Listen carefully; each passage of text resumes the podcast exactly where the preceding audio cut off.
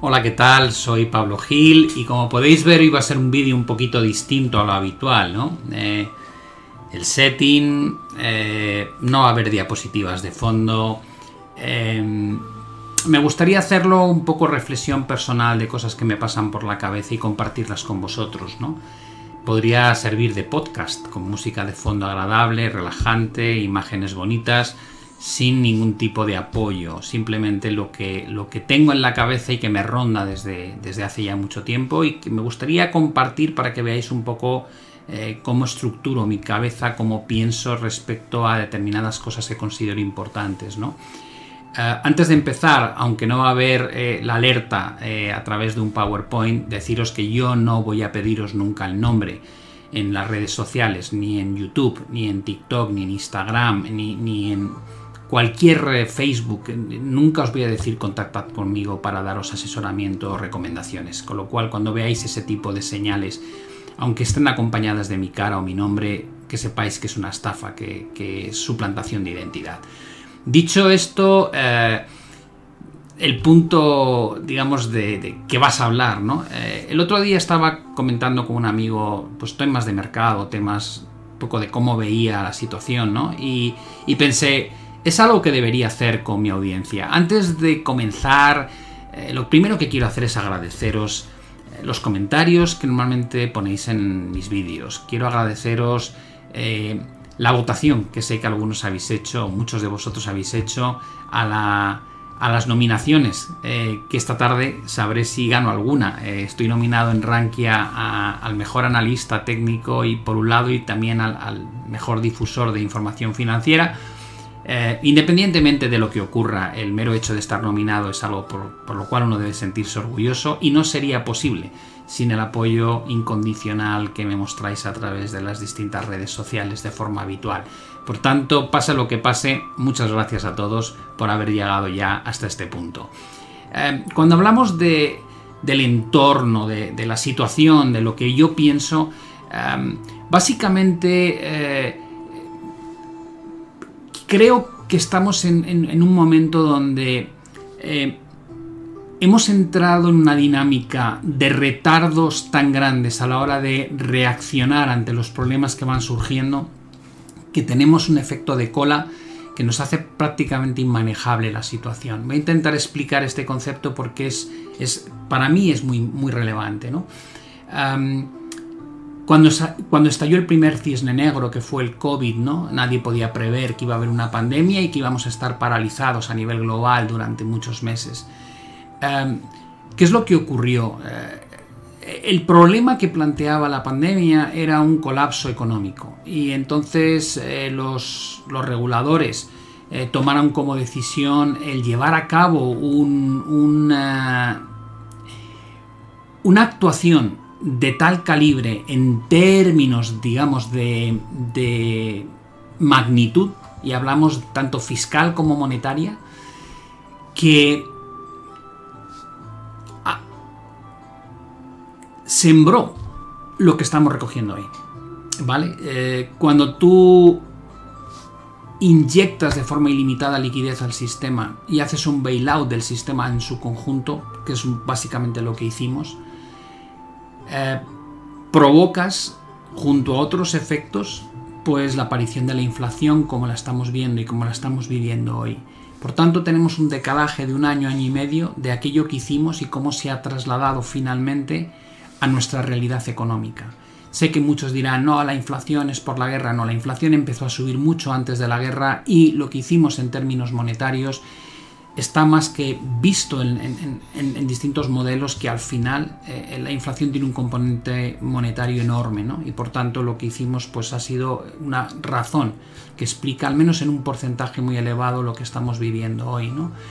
Eh, creamos una demanda con esteroides en un momento en que la oferta estaba restringida, por entenderlo de una forma sencilla. Y entonces, vale, entonces eh, hoy cosechamos lo que sembramos hace año y medio. ¿Qué vamos a recoger en 2023? En 2023 vamos a recoger los efectos de las políticas monetarias restrictivas que llevamos aplicando todo el año 2022 y que vamos a seguir aplicando en principio en los primeros meses de 2023. Para cuando lleguemos a ese momento en el que nos demos cuenta del efecto mm, que tiene en, el, en el crecimiento económico o en el PIB, probablemente estaremos lidiando con una profunda recesión económica.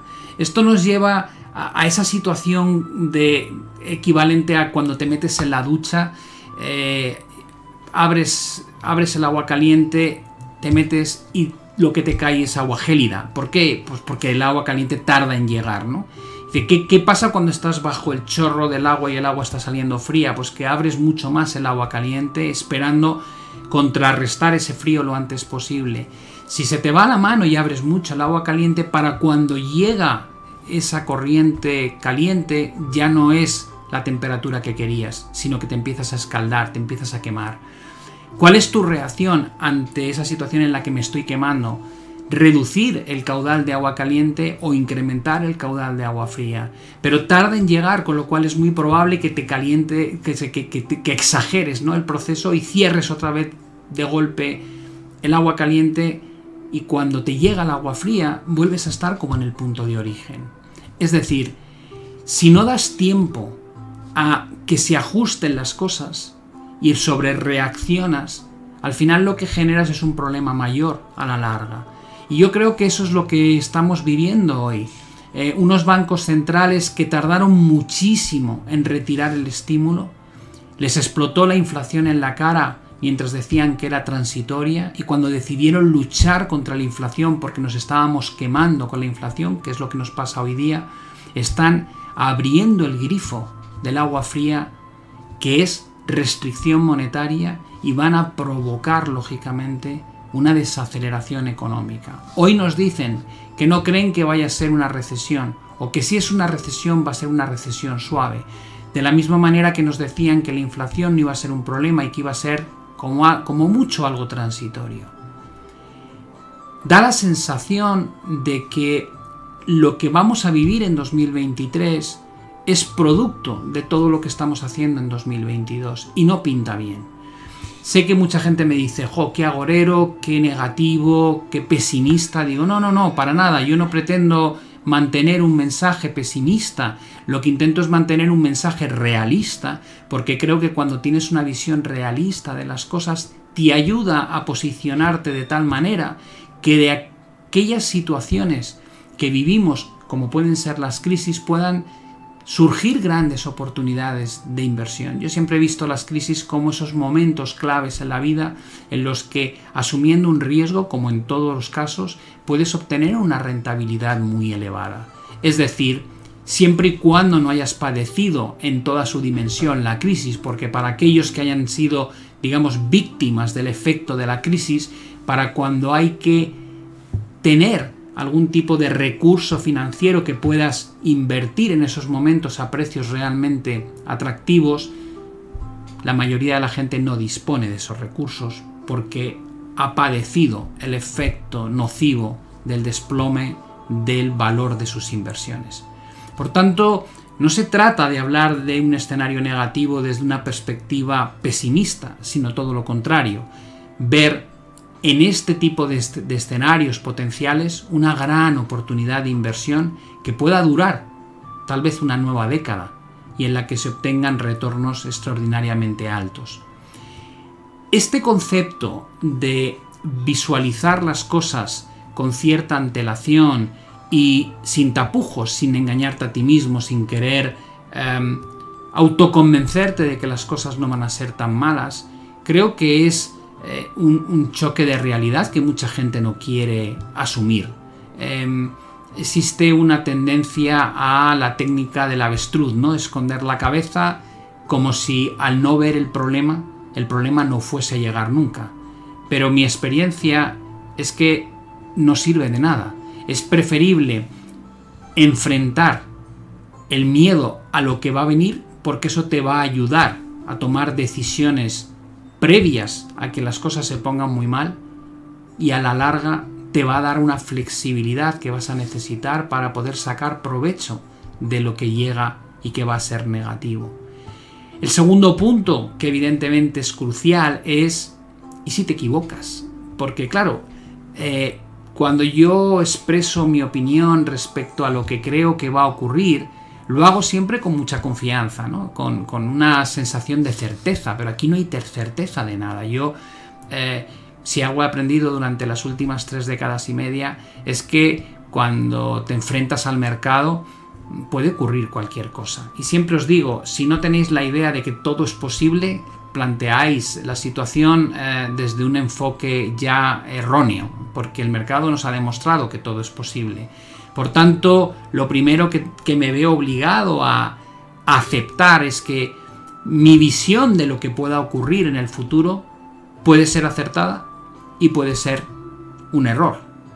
Si es un error, va a conllevar pérdidas en términos de rentabilidad en mis inversiones o oportunidades perdidas a la hora de invertir. Si yo creo que el mercado va a caer al menos un 40% desde máximos y finalmente no ocurre, tal vez para cuando me dé cuenta se me haya escapado una gran oportunidad de compra. Soy plenamente consciente de que ese riesgo está ahí y lo asumo.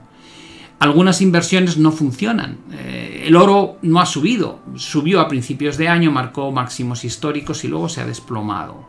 Eh, el mercado inmobiliario, a cambio, la inversión en 2020 ha ido francamente bien. El haber bloqueado el tipo de interés en la cota de 1,40 ha sido un auténtico éxito, teniendo en cuenta lo que están haciendo pues los bancos centrales y en concreto el Banco Central Europeo. El no estar invertido en bolsa también ha sido un acierto. ¿Qué quiero decir con esto? Que que las estrategias que uno implementa no puede esperar que todas salgan bien o todas salgan mal. Normalmente hay una especie de mezcla entre aciertos por un lado y errores por otro. Lo que pretendes de alguna forma cuando tú decides cómo colocarte ante un escenario que consideras que es el más probable es, en mi caso, un movimiento de preservación de capital, es decir, pretendo mantener intacto la mayor cantidad posible de mi patrimonio en un entorno de crisis a fin de poder utilizar esa capacidad de compra cuando los precios de los activos han caído mucho y por tanto con el mismo patrimonio puedo adquirir más cantidad de esos activos. Siempre pongo el ejemplo, si el mercado corrige un 50% y tú mantienes tu capacidad adquisitiva o tu patrimonio, quiere decir que puedes comprar el doble de lo que podías comprar antes. Con lo cual te da una posición muy poderosa respecto a otros inversores que han perdido la mitad de su rentabilidad en el momento más bajo de la crisis. Esta manera de, de, pensar, esta manera de actuar exige ser responsable de las decisiones que tomas. Es decir, eh, tienes que asumir que te puedes confundir y tienes que establecer ciertos patrones de hasta dónde vas a mantener tus convicciones. Y este es tal vez uno de los puntos claves, cómo generas o cómo gestionas el stop a tus ideas de inversión de largo plazo, lo cual no es nada fácil. Yo normalmente lo que intento cuando, cuando trabajo con inversiones de corto plazo, cuando estoy haciendo operativa, tipo trading, el stop es un, es un nivel cuantitativo que está muy relacionado con cuánto espero ganar. Calculo cuál es el potencial beneficio y calculo cuál es la potencial pérdida e intento que esa relación no exceda el, el ratio 2 a 1. ¿De acuerdo? Quiero ganar el doble de lo que estoy dispuesto a perder. Pero cuando planteas inversiones de largo plazo, la cosa es más complicada. Y te vale, entonces, ¿cómo, cómo lo gestionas? Ahí lo que intento es analizar si han cambiado los pilares que sustentan mi visión. Es decir, si yo creo que el mercado tiene que bajar más de un 40%, no estoy pendiente solamente de la variación porcentual de los índices, estoy pendiente de los efectos que creo que van a llevar a que se produzca ese escenario. Dicho de otra manera, Mientras no vea que la inflación remite mucho más rápido de lo que yo pensaba, lo cual podría alterar el ritmo al cual suben las tasas de interés los bancos centrales o cómo reducen el balance de QE, y no vea una capitulación por parte de los inversores con una salida masiva de la bolsa, y no vea que la volatilidad ha alcanzado cotas de otras crisis, y no vea un spread de crédito que se abre hasta niveles similares en otras circunstancias parecidas, y no vea que la valoración bursátil alcanza un nivel al menos de equilibrio en lugar de estar cara, mientras todos esos parámetros no vea que se ajustan, mi visión negativa se va a mantener en el tiempo. Y de la misma manera que hasta que no alcancemos esa cota a partir de la cual creo que merece la pena empezar a asumir el riesgo de invertir, me mantengo al margen de eh, la tentación de decir, bueno, voy a empezar ya a picotear porque creo que con una caída de un 27, un 30% ya merece la pena. De la misma manera que creo que a partir de un porcentaje me merece la pena y alguien podría decir, bueno, ¿y por qué un 40, Pablo? Dices, pues porque analizando dónde han estado los movimientos bajistas de otras grandes crisis, en torno de un 50 o un 57%, creo que a partir de un 40 si tú vas ponderando esas entradas eh, de forma paulatina, te quitas mucho estrés de intentar acertar dónde está el suelo absoluto. Puedes ir reponiendo posiciones de forma tranquila y cuando te vas acercando a lo que han sido ejercicios similares de desplome en otras crisis, ya te vas colocando en un nivel de inversión similar al que has querido tener en otros momentos como por ejemplo los mínimos del 2008 o al menos lo que te hubiese gustado tener, ¿no? qué porcentaje de tu capital lo hubieses querido tener invertido en bolsa o qué porcentaje hubieses querido tener invertido en inmobiliario o invertido en eh, renta fija o en cualquier otro tipo de activo que se os ocurra. Esta es la forma en la que yo intento eh, gestionar eh, mis ideas estructurales. Em, como veis, sale más allá de lo que es la relación riesgo-beneficio, porque cuando hablamos de inversiones a largo plazo es realmente complicado saber qué retorno vas a obtener de esas inversiones. Si a mí me dijeseis, bueno, cuando tú compres, suponte que puedas comprar tu cartera con una caída de un 45, un 50% de, eh, de desplome desde máximos. ¿Cuál sería tu primer objetivo? Digo, pues a lo largo de los próximos años largos, volver a los techos de 2021. Eso ya me da una idea. Eh, una, rentabilidad de un 100%, duplicar el capital, sería como un primer objetivo.